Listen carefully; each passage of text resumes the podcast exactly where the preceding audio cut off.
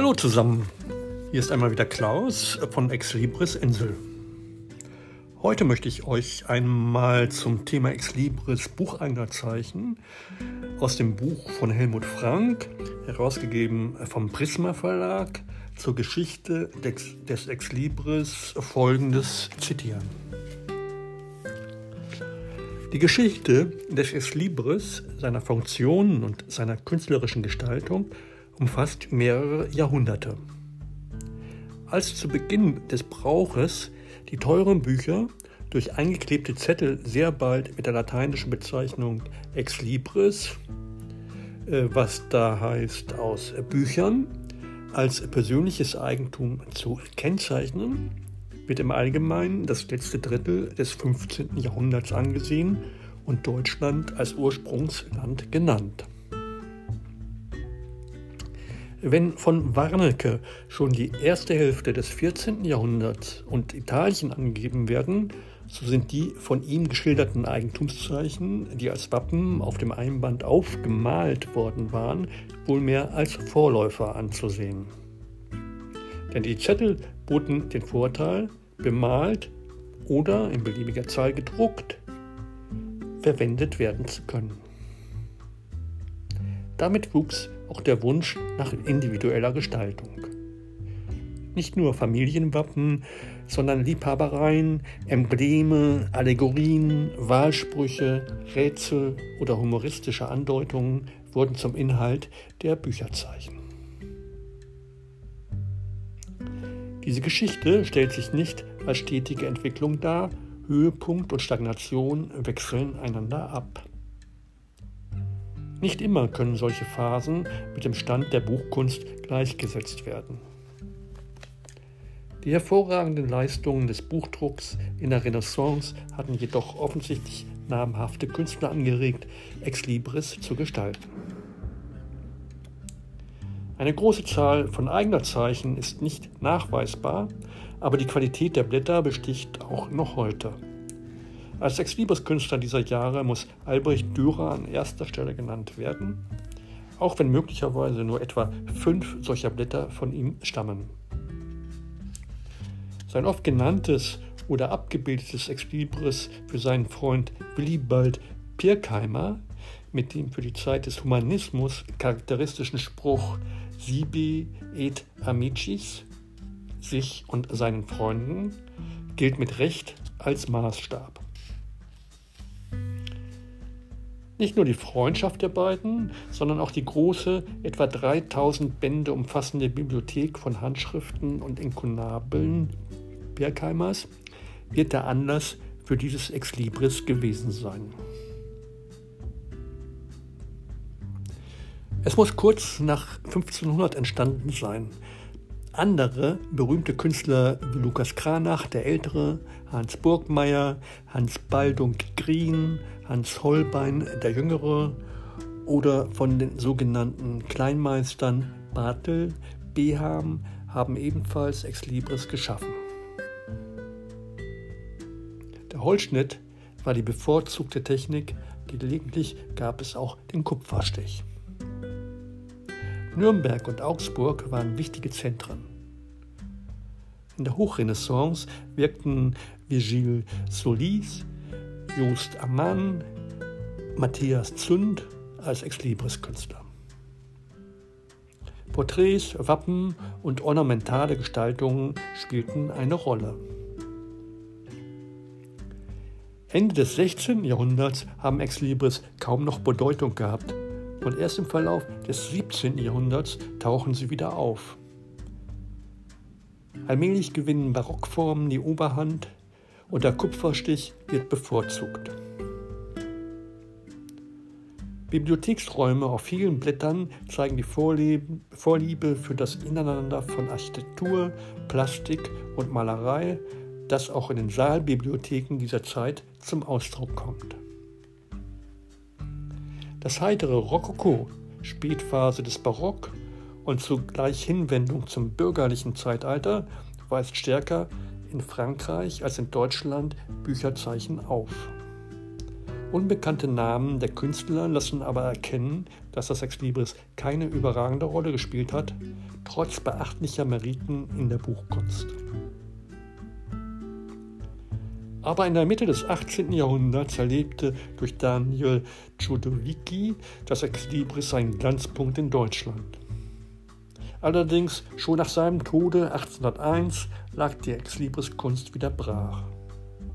Erst Künstler wie Adrian Ludwig Richter und später Hans Thomas sind nennenswerte Künstler der folgenden Jahrzehnte.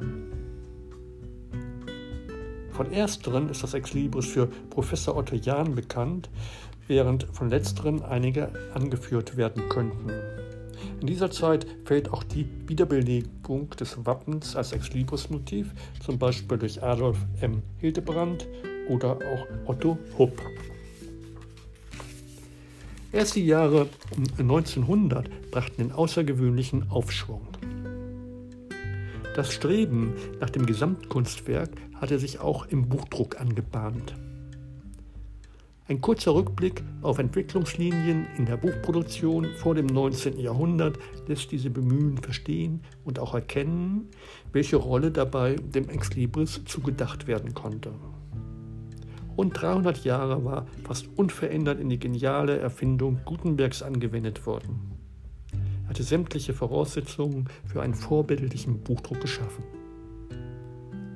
Da jedoch die rapide Entwicklung in allen Wissenschaften und in der Technik im Verlaufe des 19. Jahrhunderts eine schnelle Orientierungsmöglichkeit über neue Erkenntnisse oder technische Fortschritte notwendig machte und die Lesebedürfnisse ganz allgemein stark angestiegen waren, entsprachen die soliden und sich ergänzenden Einzelerfindungen Gutenbergs die Bewältigung des Letterngusses durch Konstruktion eines Gießinstrumentes die Erleichterung des Handsatzes durch den Winkelhaken sowie die Herstellung einer geeigneten Druckerpresse, die mit der Hand bedient wurde, nicht mehr den Anforderungen für eine Massenproduktion von Büchern. Auch war das Schreiben, den handschriftlichen Duktus von Büchern nachzuahmen, seit der Erfindung des Buchdrucks mit beweglichen Lettern nie ganz beiseite gelassen worden. Bedeutende Erfindungen im Verlauf des 19. Jahrhunderts revolutionierten den Buchdruck. Gieß- und Setzmaschinen, Pressen oder die Normierung von Schrifttypen wurden zu wichtigen Mitteln für eine spürbare Erweiterung der Zahl von Buchtiteln und für hohe Auflagen. Mit dieser Entwicklung war auch die Trennung in Verlagsanstalten, Druckereien und Schriftgießereien verbunden so dass die bis dahin übliche Buchproduktion in einer einzigen Werkstatt nun durch Zusammenarbeit mehrerer Betriebe geschehen musste. Unterschiedliche Wirtschaftsinteressen konnten eine, ein harmonisches Zusammenwirken erschweren. Unter diesen neuen Produktionsbedingungen stand die meisterhafte Beherrschung des Handwerklichen bei der Buchgestaltung nicht mehr im Mittelpunkt. Der Bruch mit einer jahrhundertealten Tradition war durch die neuen Anforderungen der Gesellschaft erfolgt, hatte eine Förderung des Massenbuches bewirkt, aber zugleich war ein Niedergang der Buchkunst zu verzeichnen. Dies war nicht allein ein technisches Problem, sondern oft ein Unvermögen, zum Beispiel Schrifttypen und Typografie richtig einzusetzen oder eine Frage der Illustrationen. Doch barg die technische Verbesserung der Druckarten, der Einbandgestaltung, der Papierherstellung oder des Letterngießens und der Typenerneuerung auch neue Wege für die Buchgestaltung. Dazu brachte die Entwicklung chemischer und fotografischer Verfahren neuartige Illustrationstechniken, alle diese Möglichkeiten mussten nur richtig genutzt werden.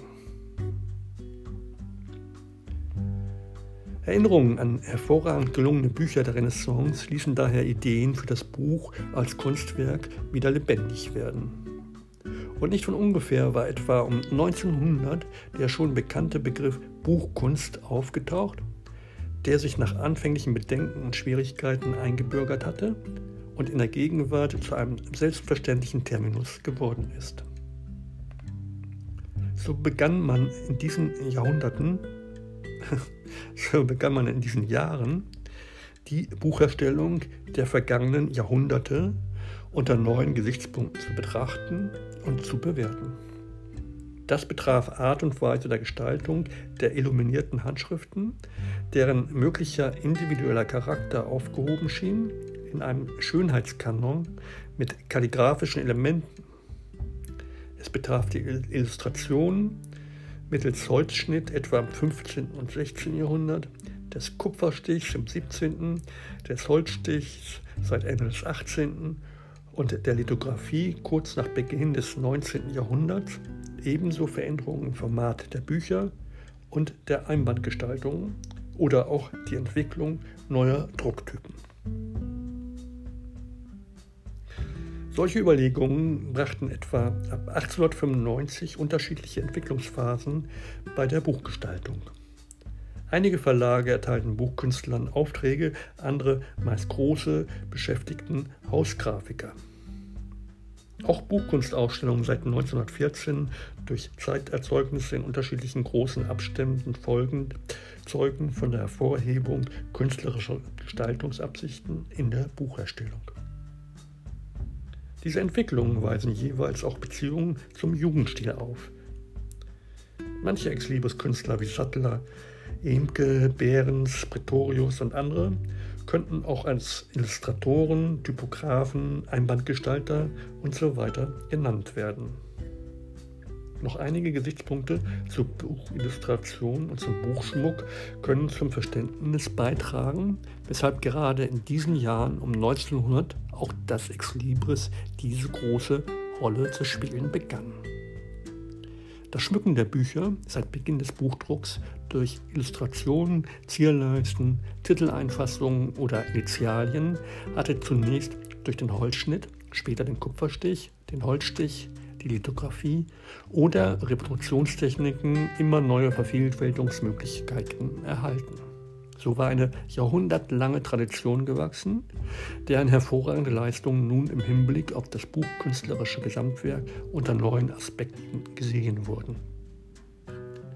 Die Kampfansage gegen die idealisierte Vorstellungswelt der Bourgeoisie, die im Historismus Ausdruck gefunden hatte, führte zur allgemeinen Wiederbelegung von Absichten und Zielsetzungen in der Buchgestaltung. Viele Künstler und Richtungen dieser Zeit waren dabei beteiligt, wenn auch eingeengt durch die Anforderungen an den Buchdruck in nicht so ausgeprägtem Maße wie in der Malerei oder freien Grafik. Den ersten Schwerpunkt bestand im Betonen des Illustrativen und Dekorativen. Zierleisten, Vignetten und Illustrationen schmückten die Bücher. Dabei kam die Individualität der verschiedenen Buchkünstler zum Ausdruck. Etwa ab 1900 führte die Schaffung zahlreicher Druckschriftentypen zur Bevorzugung, Bevorzugung typografischer Lösungen. Später folgten Reminiszenzen an bedeutsame historische Leistungen der Buchkunst, insbesondere aus der Zeit der Renaissance. Als Illustrationstechnik wurde meist der Holzschnitt verwendet, da er die Einheit zwischen Schrift und Bild gewährleistete. In einer weiteren Phase wurden die Illustrationen solcher Künstler wie Louis Corinth, Max Slevogt oder Max Liebermann zum selbstständigen Kunstwerk innerhalb eines Buches. Kleine Auflagen als bibliophile oder kostbare Luxusausgaben, herausgegeben von bedeutenden Privatpressen oder Gesellschaften, kennzeichnen diese Entwicklung etwa zweier Jahrzehnte. So, Erst einmal bis hierhin soll es genug sein. Und bei Interesse, wenn ihr euch meldet, äh, gerne mehr zu diesem Thema in einer weiteren Episode. Bis dahin, alles Gute für euch, euer Klaus.